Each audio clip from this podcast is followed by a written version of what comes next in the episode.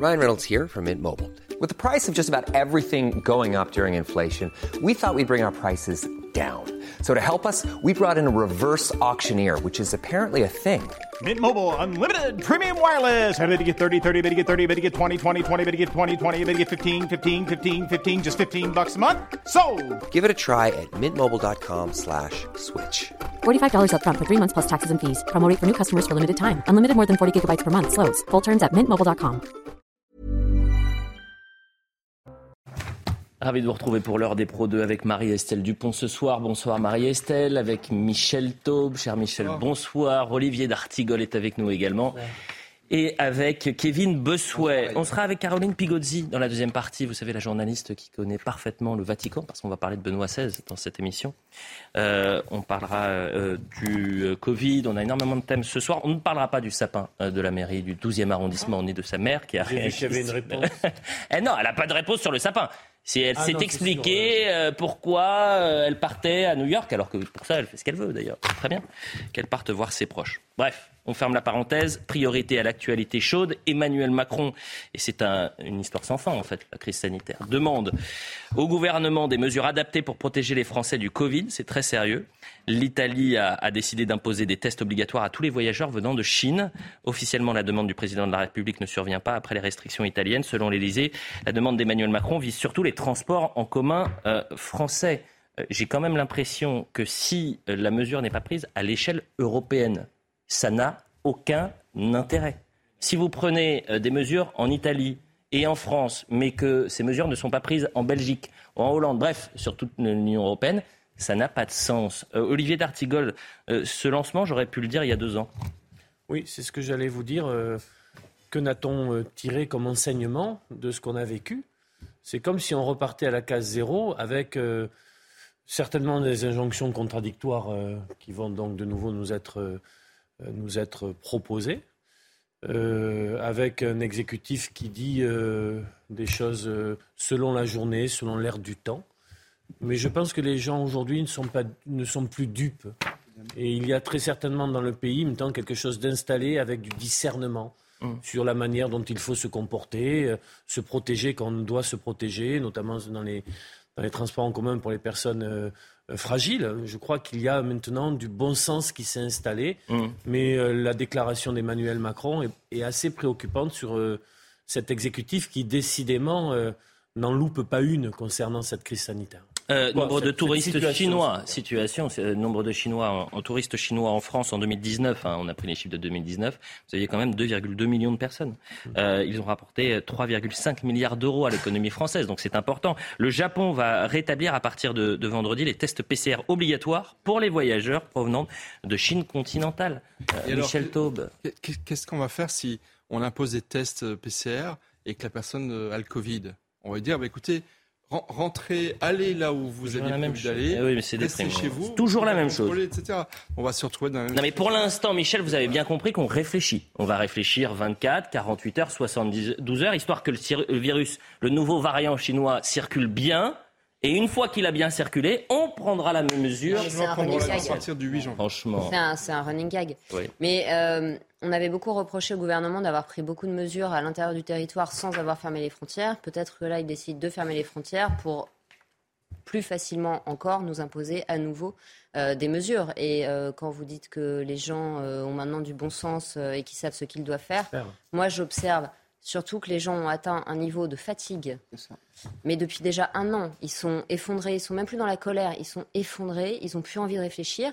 Et donc ce que je crains, c'est qu'en fait, ils se soumettent à des injonctions qui n'ont pas de sens, comme euh, le masque ici. Ah bah euh, ça va- là, demain, on va parler du masque obligatoire dans les transports. Est-ce que c'est, euh, ça, ça va revenir et, et de proche en proche, on sait bien aussi que ça va de nouveau être délétère. On voit déjà le système immunitaire en Mm. fait, euh, des enfants Mm. qui est dégradé par les mesures qu'on a prises. Mm. Ça ne va pas aller en s'améliorant. moi, je pense que les Français sont déjà passés psychologiquement à autre chose et ils n'accepteront pas à nouveau toutes ces injonctions autour du port du masque, etc.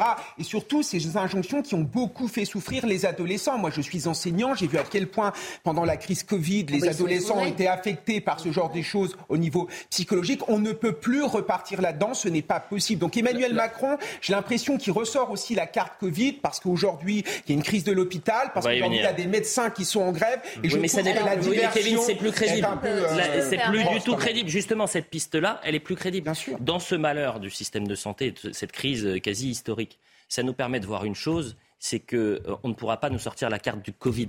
Puisque aujourd'hui, l'épidémie qui frappe massivement le système de santé, c'est la grippe. Pas la Donc, euh, c'est, euh, vous allez me dire, c'est pas le masque qu'il faut porter, c'est pas le problème de la vaccination, c'est la grippe aujourd'hui. C'est qu'on a moins de, on entendra Arnaud Chiche, on a moins de soignants, on a moins de lits qu'en mars 2020. Donc, il faut arrêter de nous prendre pour des lapins de six semaines. Mais juste pour dire un mot sur ce que disait Kevin Bossuet, oui, effectivement, les gens ne sont pas prêts à, oui, les jeunes sont effondrés. Nous, on a fondé l'Union pour la protection et la santé des enfants justement contre toutes ces mesures. Euh, malheureusement, dans le protocole qui était proposé aux écoles en septembre, il disait bien que si la circulation revenait, il n'hésiterait pas à aligner euh, les enfants sur les adultes et que si les adultes portaient le masque en entreprise, les enfants porteraient le masque à l'école. Ça fait deux ans qu'on leur répète que les enfants, ça, n'est pas des adultes.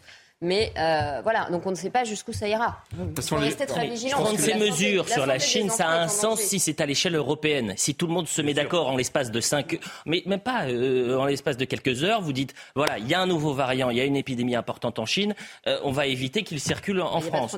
Donc on va, on va, on va, bien sûr. Pourquoi? Parce que si demain vous avez un touriste euh, ou un ressortissant français qui est en Chine, plutôt que d'avoir des mesures contraignantes en France, il va s'arrêter aux Pays-Bas, il va prendre le, ou en Belgique, que sais-je, et il prendra la voiture. ce qui est vrai, c'est qu'on attend des, centaines de milliers, voire plus de Chinois qui vont venir parce qu'eux-mêmes ont été dans une véritable, un véritable enfermement pendant des, mois, voire même 2-3 mhm. ans, et que du coup les, commandes de billets d'avion ont explosé.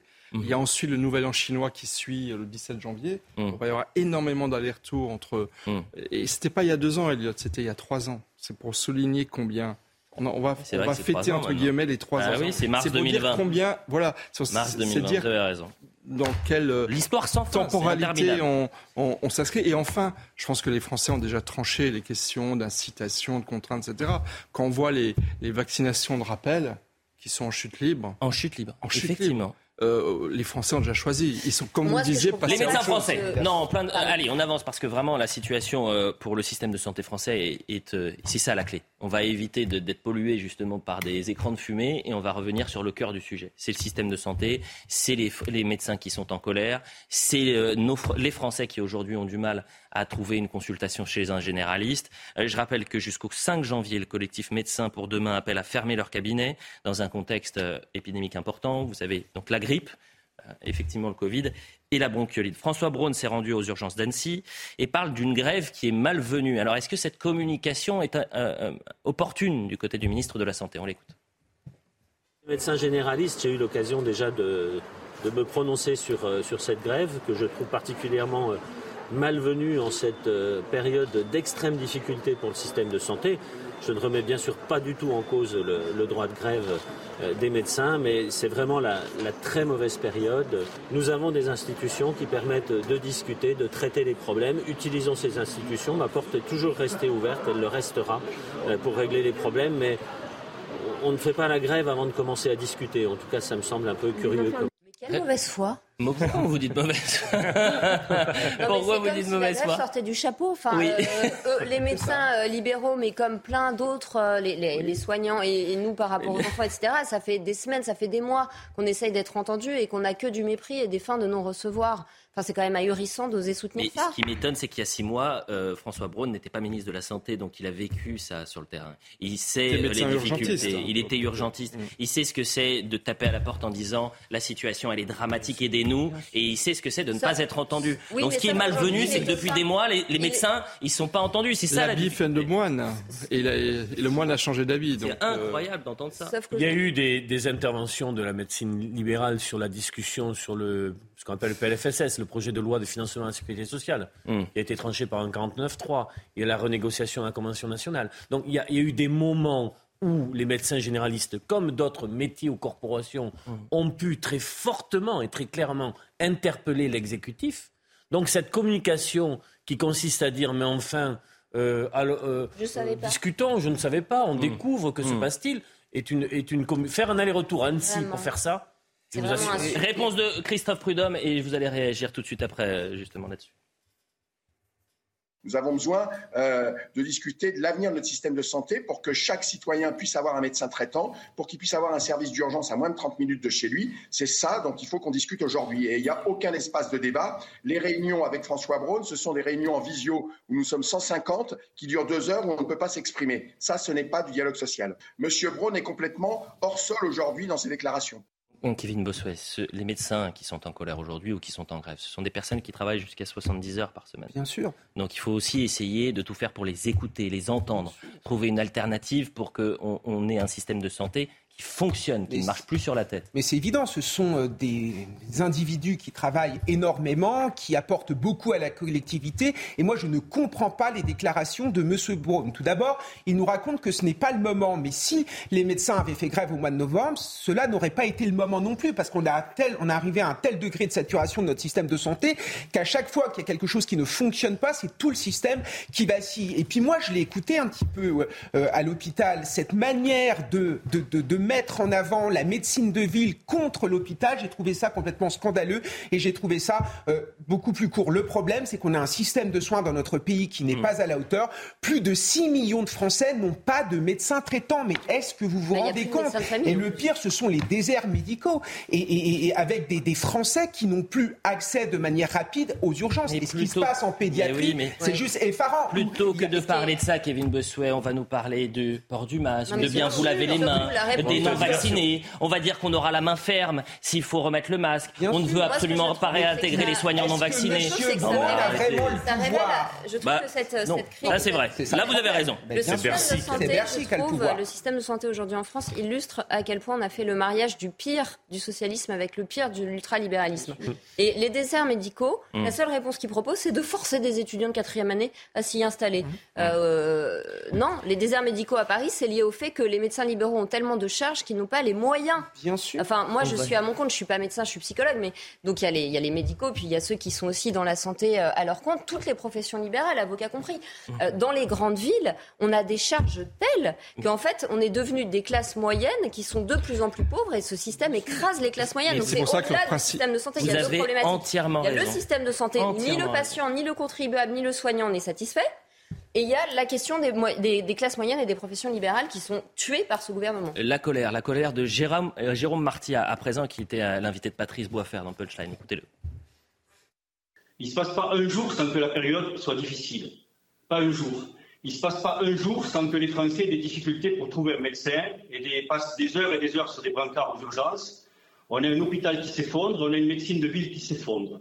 Donc il est normal que des entités, qu'elles soient syndicales ou collectives, se lèvent pour dire ça suffit. On ne peut plus cautionner ce sabotage de notre système sanitaire. La sortie de crise, c'est qu'on nous, on nous, euh, on nous reçoive et qu'on nous dise on va discuter avec vous de la mise en place d'un programme qui va permettre d'atteindre la moyenne européenne en quelques années. On va indexer vos tarifs sur l'inflation pour que vous puissiez employer des assistants, des secrétaires. On va faciliter votre exercice. Vous pourrez, avoir, vous pourrez exercer dans plusieurs cabinets à la fois. Vous pouvez exercer dans des cabinets éphémères. Tout ce qu'on demande pour faire face au désert, pour faciliter l'installation des jeunes, pour qu'enfin, enfin, les Français trouvent tous des médecins. En fait, ce qu'on est important à souligner, c'est que les médecins généralistes, comme d'autres personnes dans leur métier, sont bien évidemment les experts de leur métier. Ils ne sont pas sans solution. Ils savent comment faire. C'est ce que Et c'est cette liste de, solutions eh qui tiennent à la connaissance de leur métier, de leur territoire. Bah, il suffirait de, de, les mettre en œuvre, de les écouter. Quand les soignants ont pris le pouvoir pendant le premier confinement dans l'hôpital. Hmm. Ils ont trouvé des solutions. Comme les maires euh, ont trouvé des solutions pendant pleine crise sanitaire. Ils ont l'expertise. Qu'est-ce qu'on comprend depuis une semaine? On comprend que ces médecins ont besoin d'être entendus, écoutés et suivis. Ils n'ont pas envie d'avoir des mesures qui viennent de cabinets du ministère de la Santé ou du ministère de l'Économie, avec des gens qui sortent de grandes écoles et qui sont très intelligents certainement, mais qui n'ont aucune réalité du terrain. Alors ils demandent par exemple la revalorisation du tarif de consultation passant de 25 à 50 euros. Ça peut s'entendre. Pourquoi ça peut s'entendre? Quand on regarde ce qui se passe en Europe, c'est très, c'est édifiant. En Allemagne, une consultation en moyenne, elle coûte 75 euros. Euh, en Suisse, c'est 100 euros. En Italie, c'est 50 à 80 euros. En Espagne, 45 à 70 euros. Pareil pour le Portugal. C'est pour ça Et je parle même pas du Royaume-Uni. Et c'est pour ça que cette mesure, euh, le Ségur de la santé avait laissé croire que toutes les solutions ont été trouvées par l'exécutif. Oui. Et en fait, on avait augmenté, je crois, de 100 ou 150 euros Mm. la rémunération des soignants. Et donc, paradoxalement, cette Pas demande, cette demande, en plus, bon, il y, a- il avait des oubliés de, des- parmi les bénéficiaires. Et c'est pour ça que paradoxalement, cette demande de doublement euh, de la consultation de 25 à 50 euros, elle est même d'un point de vue gestion extrêmement saine.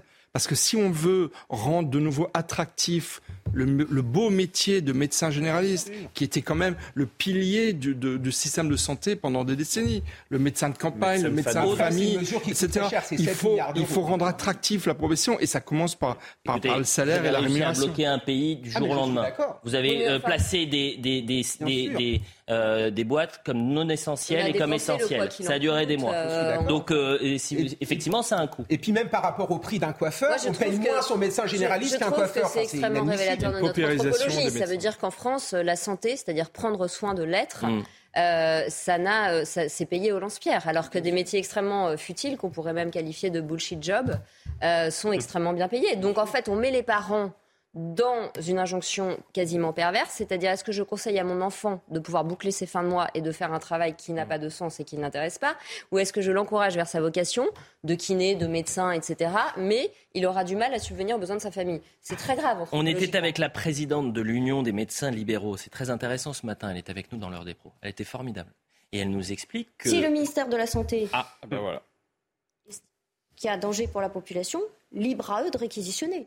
Alors, on m'a coupé juste avant, j'explique. C'est-à-dire que euh, Sophie Bauer, euh, qui est donc la présidente de l'Union des médecins libéraux, euh, elle nous explique qu'il est possible qu'ils soient réquisitionnés, ces médecins. Et ces médecins qui font grève, ils seraient d'accord pour être réquisitionnés. Si le gouvernement ou le préfet dit maintenant on vous réquisitionne, la situation est trop grave, on a un système de santé sous tension, on a des patients qui ont besoin de voir un médecin, vous y retournez au travail, vous y retournez au charbon, et ben ils y vont. Écoutez. Si le ministère de la Santé et les préfets estiment qu'il y a danger pour la population, libre à eux de réquisitionner. Nous avons été très clairs. C'est-à-dire que nous avons demandé aux médecins de ne pas s'opposer à la réquisition. C'est dans les mains de la force publique. Donc si, si la aussi force une publique, question de courage, en si quelque la sorte. force publique ne veut pas l'utiliser, c'est qu'elle n'a pas envie de l'utiliser. Alors peut-être que c'est un moyen effectivement euh, d'essayer de dresser la population euh, contre les médecins, alors que d'habitude ils sont plutôt de notre côté, on va dire. Nous, on a été très clair dans notre discours, Oui. et, et vous pouvez le voir dans le communiqué de presse que nous avons fait Oui. pour initier cette grève. Nous, c'est écrit en toutes lettres. Nous demandons aux médecins de ne pas s'opposer aux réquisitions. Olivier d'Artigol. Sans courage ou non. Manque de courage, du coup On Non, réquisitionne ou pas Si la une- situation est gravissime, C'est une intervention euh, ex- excessivement forte. c'est une bombe qu'elle lâche. C'est une, euh, oui, c'est une bombe. Mais après, le, on, on- on- on sait le, le sacerdoce de ces médecins. C'est-à-dire le médecin. de- Tout à l'heure, j'ai dit le, le médecin de famille. On a tous, nos générations ont tous été marqués par le médecin de famille, qui était une, une personnalité. euh, pas que ressource, mais une autorité, une- un accompagnement de, de, de- de nos vies, de nos, des problématiques de vie. Mmh. C'est-à-dire dans, dans le colloque singulier d'une discussion avec son médecin, c'est bien plus que, que la santé. Il y a quelque chose qui relève de, de nos vies. Faire une anamnèse de la Euh, vie. mais, mais attention, parce que je ne veux pas parler de gilet jaunisation, mais on a vu comment le, c'est parti avec de nouveau une page Facebook, organisant ces médecins libéraux. On a vu sur d'autres grèves comment ça partait. Il y a aujourd'hui des tensions telles dans la société que véritablement, il y a des personnes aujourd'hui qui disent ça ne peut plus passer. Ça, nous sommes à l'os, comme on dit. L'hôpital est à l'os depuis le, le système de santé est à l'os depuis longtemps, mais aujourd'hui, des personnes pour avoir ce type d'intervention met au défi le pouvoir exécutif de dire que faites-vous? L'autre point aussi qu'il faut souligner, c'est que François, Braun veut peut-être faire peur aux Français, mais heureusement, euh, l'épidémie de bronchiolite est en baisse. L'épidémie de Covid, en attendant peut-être la venue Mhm. Le nouveau Chinois, variant et la, est- est et la dixième vague. Voilà, oui. donc il y, a- il y a une vague de, sur la grippe qui est importante. Mais ce Bah, sera n'est chaque pas- année la même chose. Mais bien entendu. Vous mais avez entendu dire, le professeur Megarbani hier qui disait dans deux ans, euh, ça- le système aggravé. Je pense que ça va, empirer. Vous Non, Ça va le bah, ministre de la Santé a un problème avec le dialogue social. Il n'arrête pas de dire nous dialoguons, nous dialoguons, ce que quand on interroge les médecins, ils nous racontent de que dialogue. le dialogue, d'après M. Braun, c'est une conférence avec 150 semble personnes. Il n'y a méthodologie rien partagée bout. Enfin, à un moment, c'est pas du dialogue social, c'est la vérité, c'est qu'il laisse pourrir la situation parce qu'il ne sait pas, il ne sait pas comment faire pour la résoudre. Vous savez, hier, à la même heure, euh, on parlait du système de santé en grande difficulté et je vous avais lu un, un message euh, de manière anonyme, j'avais caché le nom. C'était Fabien Lecoeuvre qui m'a envoyé un texto. Et Fabien, il m'avait dit ton- sur l'émission, Eh euh, oui. je me débat depuis 14 heures. Je me débat depuis 14 heures pour trouver une place à l'hôpital pour Linda De Souza, Euh, qui est en insuffisance respiratoire depuis deux jours. C'est le message d'hier. Et le message d'hier. Voilà. Linda De Souza qui est décédée, on en reviendra euh, dans la deuxième partie. Et alors, je l'ai eu au téléphone cet après-midi, il sera dans l'heure des pros demain matin. Il m'a dit, mais le... moi, c'est pas les hospitaliers que- qui me posent un problème. Évidemment, euh, les soignants, ils ont tout fait.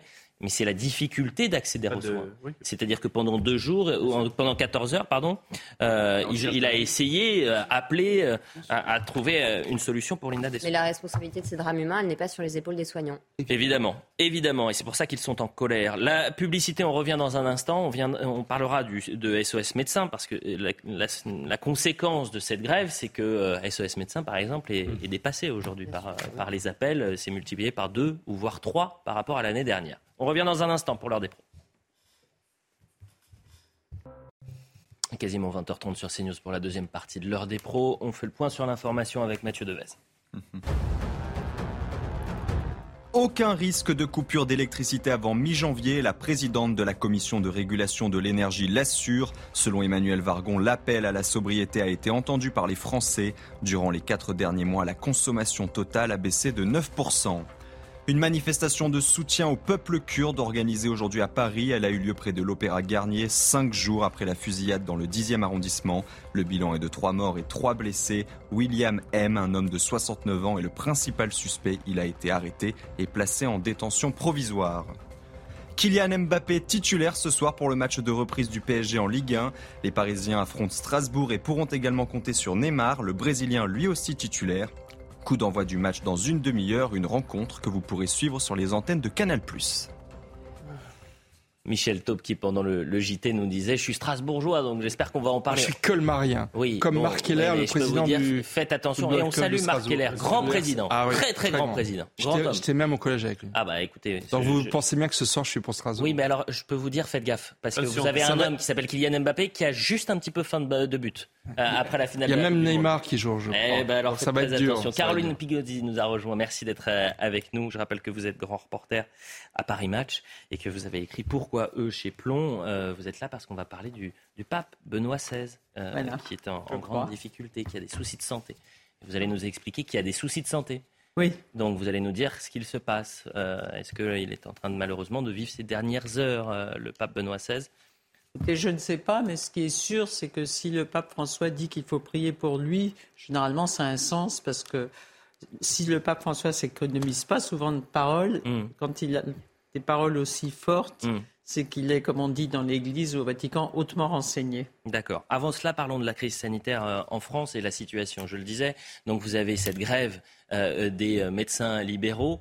Ça représente 15 000, un peu plus de 15 000 euh, soignants du, du moins. C'est-à-dire que vous avez des généralistes, mais également des spécialistes. Et conséquence de cela, avec la crise sanitaire, grippe, euh, bronchiolite et Covid, les patients affluent et appellent SOS euh, médecins. Le point avec Aminata euh, Dem, Jeanne Cancard et Nicolas Vinclair. Monsieur, malheureusement, dans ce secteur, on n'a plus du tout de médecins là aujourd'hui. Au centre d'appel des SOS Médecins Grand Paris, le rythme est soutenu. Avec la triple épidémie et la grève des médecins généralistes, le centre d'appel est débordé. On, décroche environ euh, euh, plus, plus de 3000 appels par jour dans notre centre d'appel. Et donc on est dans une situation euh, effectivement extrêmement tendue avec des demandes de soins très importantes. Dans ce centre des SOS Médecins, la salle est remplie. Pour la plupart des patients, la structure est leur dernier recours pour se faire soigner. On a essayé d'appeler plusieurs médecins, impossible à joindre euh, personne étant donné que ben, ils sont, mon médecin traitant était en vacances. Euh, J'ai essayé d'avoir euh, trouvé un rendez-vous, mais c'était un peu difficile avec la grève. Mon médecin était en grève. Débordés mais motivés, les soignants des SOS Médecins soutiennent la grève des médecins généralistes. Difficile tout de même de faire abstraction des chiffres qui sont alarmants. Par rapport à l'année dernière, on peut estimer qu'on double, voire triple le nombre de, consultations euh, euh, jour par jour par rapport en 2021. Cette suractivité des SOS médecins ne risque pas de se freiner avec le retour des vacanciers et la possible reconduite de la grève après le 2 janvier. Comme pour les raffineries, euh, comme pour la grève SNCF, comme pour euh, la grève maintenant des médecins libéraux, ce sont en fait les Français hein, qui trinquent, Kevin Bossuet. Évidemment que ce sont les Français qui trinquent, on a l'impression qu'on paye dans ce pays beaucoup, beaucoup d'impôts et qu'on n'a pas les services publics à la hauteur de ce que l'on paye. Moi, j'ai entendu, par exemple, des pédiatres nous raconter qu'ils triaient les enfants, c'est-à-dire que les enfants de Formidable moins de 3 papier ans, dans Paris Match. Oui, les enfants D'ailleurs. de moins de 3 ans étaient prioritaires par rapport aux autres. Parfois, il y a des enfants qui se retrouvent dans des services pour C'est quelque chose qui n'est pas possible avec des déserts médicaux qui sont, qui encore, il faut, ça c'est le gros problème français. Vous savez que si on parle de pédiatrie, il y a 8 dans 8 départements, il y a moins d'un pédiatre pour Mm. 100 000 habitants. Comment voulez-vous que nos enfants soient correctement soignés? Nos enfants sont aujourd'hui en danger. Et ce qui est terrible, c'est que les euh, administratifs ont mis la pression sur ces pédiatres qui ont osé dire la vérité sur, euh, et leur réalité sur le terrain. On va écouter à présent Arnaud Chiche. Vous savez, c'est le fondateur du collectif Santé en danger qui regroupe quand même 300 000 professionnels. Il était euh, notre invité ce matin. Et je lui pose la question ce matin. Je lui dis, mais est-ce que la situation est moins grave ou plus grave dans les hôpitaux qu'en mars 2020 Et je cite le président de la République, où mars 2020, il nous dit, nous sommes en guerre. Réponse d'Arnaud Chiche. Les choses, elles sont très simples et très claires. C'est bien plus grave. Parce qu'en fait, en deux ans et demi, en, deux ans et demi, euh, le personnel n'a fait que partir. Il manque 100 000 enfi- infirmières en France. D'accord? Elles vont pas tomber du ciel. Elles vont pas tomber du ciel. Si on veut euh, remplir les hôpitaux d'infirmières, ouvrir des lits et surtout garantir que les Français doivent comprendre, c'est on veut des infirmières pour bien soigner les patients, pour que leur sécurité soit garantie, pour ouvrir, pour créer 100 000 postes d'infirmières. Il faut un peu d'argent, il faut un peu de volonté politique surtout, mais il faut des instituts de formation, Elliot. Si on ne crée pas d'école d'infirmières, si, on ne nomme pas des formateurs, si on, ne, prévoit pas des tuteurs de stage, comment voulez-vous qu'on puisse euh, euh, envahir les, hôpitaux d'infirmières? Vous savez, quand euh, un jeune rentre en école d'infirmière aujourd'hui, il y a 20 à 30% des étudiants qui ne vont pas jusqu'au diplôme, par dégoût des études, par dégoût des stages. Quand ils sont diplômés, les infirmiers, il n'y en a que 40 des diplômés qui vont à l'hôpital. On ne veut plus travailler à l'hôpital. Voilà la réalité Et du il terrain. reste deux ans en moyenne. hein. Voilà la réalité du terrain. On a tout dit. On va passer à, ce qui se, à cette situation et cette affaire de, concernant l'hôpital des Vosges. Que s'est-il passé à l'hôpital de Rimeron dans les Vosges Trois patientes sont décédées à- deux ans d'intervalle sans que l'on sache pourquoi. Elles étaient hospitalisées pour des fractures du fémur et une pancréatite aiguë. Quatre plaintes ont été déposées. Il y a une cinquième euh, plainte qui devrait euh, arriver, euh, dont trois quand même ces plaintes pour homicide involontaire. C'est pas rien. Une cinquième plainte, je le disais, va être déposée. On va écouter l'une des filles d'une des défuntes qui explique ce qu'elle a vécu. On s'est rendu compte qu'en fait, il y avait une incohérence entre ce qui avait été dit euh, le matin même du décès, à savoir elle s'est plaint du dos à 6 heures et on lui a fait un électrocardiogramme qui n'a rien révélé. Cet électrocardiogramme-là n'a jamais été réalisé à 6 heures comme il nous l'avait dit, mais il a été réalisé à 2h30 dans la nuit. On avait vu aussi euh, que finalement, à 4 heures du matin, une infirmière euh, est repassée que ma maman, cette fois, ne se plaignait plus du dos, mais du thorax. Donc la douleur euh, était diffuse, euh, était montée au thorax. Mais que pour autant, rien n'a été fait de plus. Euh, L'infirmière a noté avoir. On a cette intime conviction que ben, il y, a, il y a quelque chose qui n'a pas été fait. Qu'est-ce qui s'est passé entre le moment où elle alerte le personnel de l'hôpital parce qu'elle ne se sent pas bien, jusqu'au moment où il la trouve inanimée? Alors, inanimée, ça c'est leur terme. Peut-être que c'était déjà trop tard, on ne sait pas parce qu'on ne sait pas réellement l'heure du décès. Et on va écouter également euh, l'avocate justement de- des plaignantes. Les familles de victimes qui sont venues me, me consulter n'ont pas de réponse à leurs questions, pourtant légitimes et pourtant claires, de savoir comment leurs proches sont décédés brutalement alors qu'elles avaient toutes, ce sont des, des femmes, été admises pour des pathologies qui étaient curables. Et les victimes, euh, les familles, les proches souhaitent simplement connaître la vérité, savoir quelles ont été les dernières heures de leur, euh, de leurs euh, proches afin de comprendre, parce qu'il y a énormément de choses dans les dossiers qui sont floues, qui manquent de cohérence, qui sont troublants, des faits troublants et des, éléments d'information qui ne sont pas étayés ou qui ne nous permettent pas d'avoir l'évolution de la prise en charge des, des patients. Olivier D'Artigol, quel regard vous portez sur... Alors évidemment, on est très prudent parce que l'enquête est en cours, mais euh, ces euh, drames qui se répètent, en tous les cas ces situations qui se sont répétées ces dernières années, euh, je ne vais pas commenter, commenter précisément cette situation. C'est pour ça qu'il faut faire attention. Vous avez raison. Mais en tout cas, bien évidemment, pour les familles, avec cette douleur de la perte d'un proche, bien évidemment que le fait que ces familles puissent accéder à une information à une connaissance sur la manière mm. dont les choses sont passées. D'abord, c'est indispensable, ça permet aussi de faire son travail de deuil. Euh, mais là, spécifiquement sur cet hôpital, je ne peux pas euh, commenter davantage. Un quatrième patient s'est rendu en octobre dernier à l'hôpital de Raymond. Euh, cet homme de 46 ans avait chuté et souffrait de 10 côtes cassées. L'hôpital n'a rien détecté. C'est le centre d'imagerie de Nancy qui a vu les côtes cassées. Ce quatrième patient va porter plainte le mois prochain. on écoute une nouvelle fois l'avocat. Écoutez, dans le dossier en question, euh, c'est 10 côtes cassées. C'est une personne qui travaille dans le bâtiment, qui tombe d'un toit en posant un Velux, qui va à l'hôpital de Remiremont, aux urgences, qui fait un scanner, qui fait ce qu'il faut comme examen et qui repart avec une ordonnance de doliprane. Sauf que c'est quelqu'un qui n'est pas du tout doué, douillé, pardon. Il est absolument euh, de corpulence euh, euh, correcte, en bonne santé et il a extrêmement mal. Il laisse passer une semaine, deux semaines, trois semaines et finalement le doliprane ne fait rien du tout. Il décide d'aller consulter un radiologue à Essay-les-Nancy.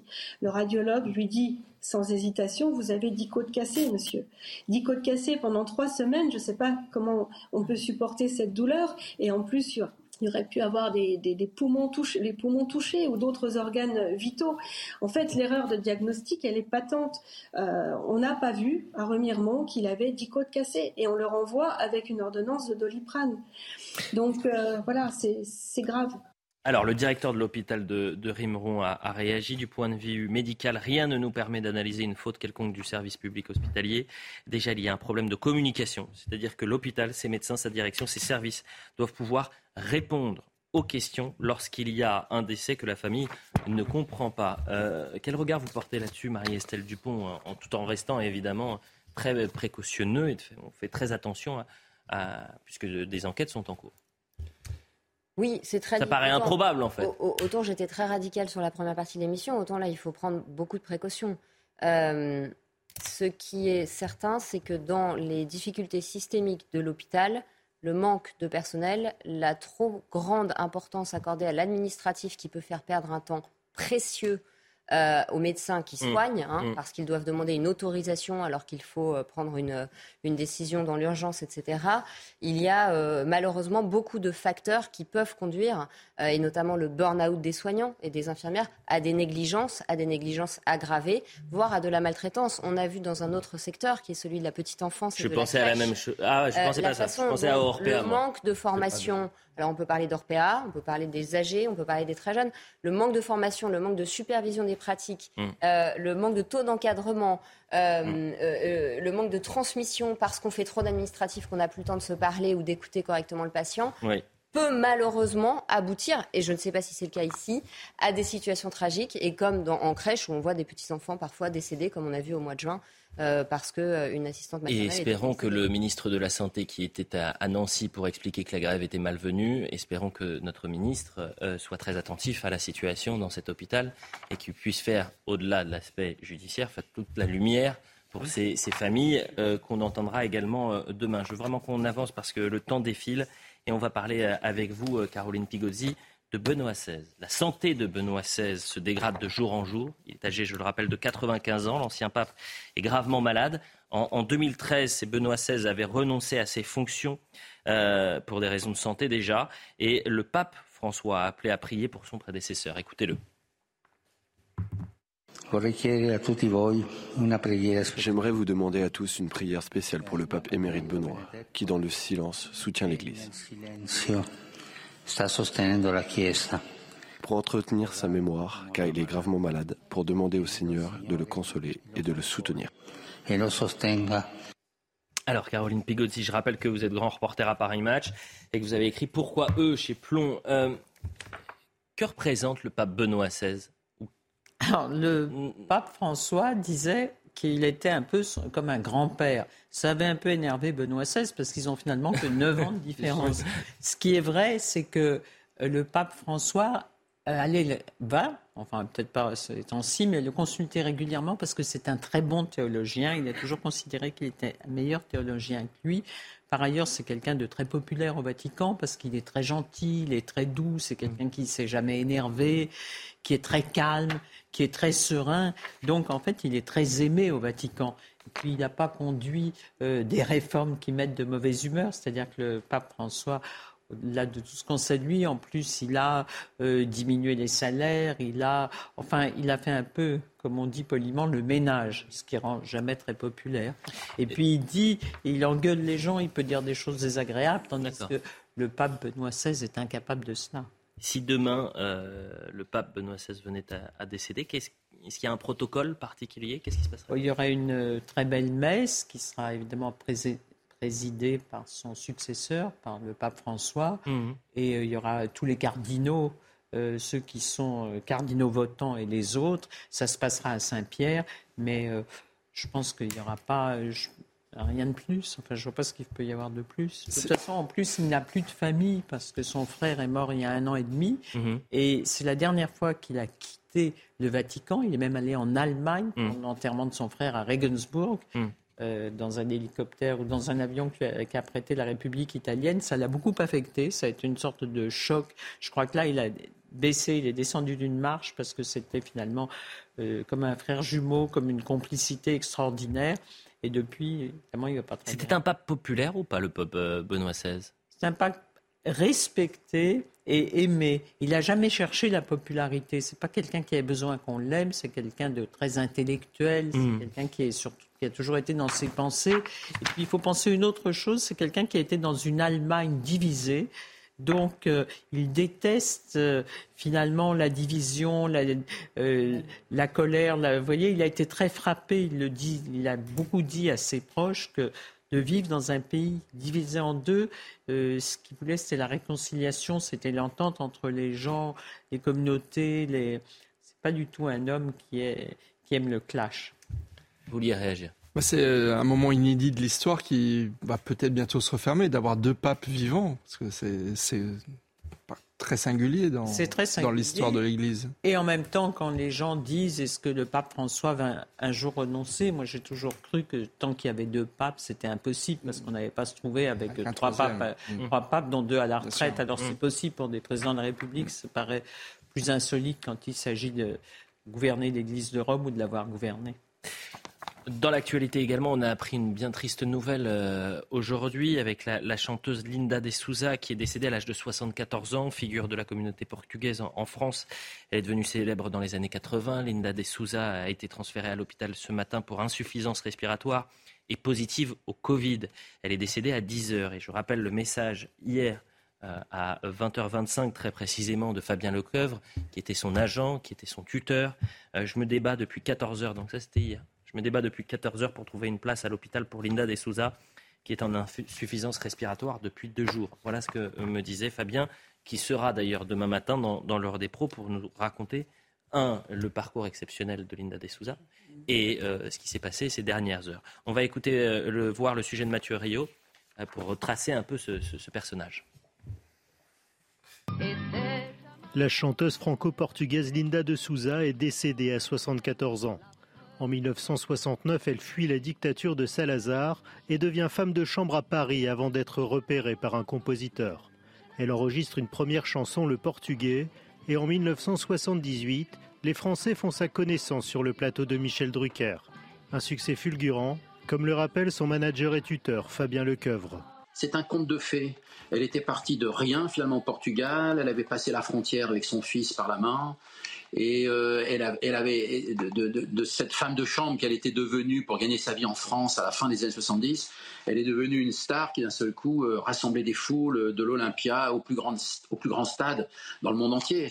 En 1984, après un passage dans l'émission Champs-Élysées, son autobiographie La valise en carton se vend à 2 millions d'exemplaires. En 1986, son livre est adapté en comédie musicale, en 1988 en feuilleton télé. Depuis cet été, la condition de santé de l'interprète de l'étrangère s'était dégradée. Hospitalisée pour insuffisance respiratoire et positive au Covid-19, Linda de Souza est décédée en Normandie.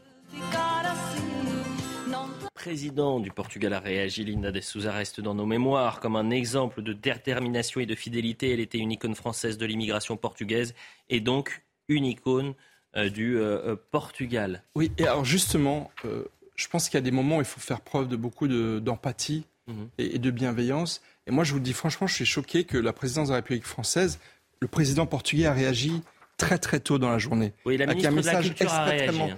Oui, mais franchement, Linda de Souza, c'était un emblème de l'amitié franco-portugaise. Il y a 2,5 millions de Français d'origine portugaise. Elle a fait toute sa carrière en France. Mm. Et, je pense que c'est pas n'importe qui, c'est une grande dame et on va le découvrir dans les jours qui viennent. Sa vie est tellement emblématique de plein de dimensions de, notre histoire récente. Et donc voilà, j'espère que demain matin, euh, lorsque vous ferez l'ordre des pros... Euh, un Un le président de la République aura fait un communiqué sur Twitter. Et sur, Donc je pense que c'est très important. Bah, espérons-le, parce que pour beaucoup de Français d'origine portugaise, c'est très important ce qui se passe ce soir. Et, c'est l'incarnation. avec tout le bien qu'on a fait le système de santé, elle n'a pas pu être prise en charge, donc euh, c'est mieux de faire. C'est ça. Et pour moi, c'est l'incarnation de la méritocratie. Elle vient d'une famille très pauvre. Elle a réussi à s'imposer en France par la force, euh, si vous voulez, du, du, poignet. Et elle a appris le français à travers des magazines, notamment le magazine Nous deux. Enfin, c'est incroyable. C'est un exemple d'une intégration réussie. Et elle a eu de très grands auteurs, Charles Aznavour, Didier Barbelivien. Enfin, c'est, honnêtement, c'est, il y a un peu la caricature qu'on en a faite. C'est mm. une femme très très populaire, bien sûr, euh, et qui euh, et qui euh, mérite, à mon avis, l'hommage du président de la République. Il est quasiment, c'est quasiment terminé cette émission. Ça va tellement vite ce soir, c'est incroyable. je, ne vois pas l'émission passer. Et on va essayer de terminer avec cette image, vu que vous êtes strasbourgeois, du moins pas très loin, cher Michel Taube un mot de foot avec euh, Mbappé, champion exceptionnel. C'est-à-dire qu'en ah. 10 jours, Kylian Mbappé revient sur euh, euh, la pelouse du Parc des Princes. National. Pour, c'est notre Messi national. Mais je préfère Kylian Mbappé à Messi, Michel Taube. Moi aussi. Ah bah, moi aussi. C'est-à-dire que deux jours après la défaite en, finale de, de Coupe du Monde, il était de retour à l'entraînement. C'est un homme, c'est un champion. C'est-à-dire que c'est quelqu'un parfaite depuis la défaite. Oui. Sur le plan sportif et humain. Effectivement. Regardez, euh, c'est une séquence, euh, au moment où il rentre sur, euh, sur la pelouse pour l'entraînement, est-ce qu'il a reçu, alors on va découvrir ensemble, est-ce qu'il a reçu une ovation du public parisien? J'espère bien quand même.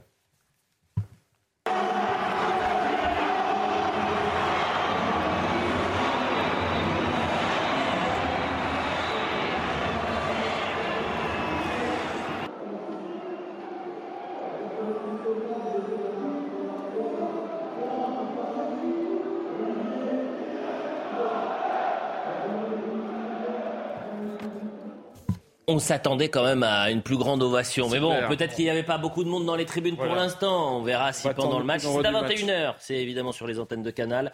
Neymar sera aussi présent. C'était un plaisir d'être avec vous. C'est allé tellement vite. Je vous remercie tous les cinq. je vais remercier euh, toutes les équipes euh, en régie. Euh, Alexandre Pratt à la réalisation. Alice Mallet à la vision. Marc Fontaine et Victor Ricol au son. Benjamin No, Kylian Salé, Lucas Busutil. Toutes les émissions sont à retrouver évidemment sur cnews.fr. Et nous, on se retrouve demain matin.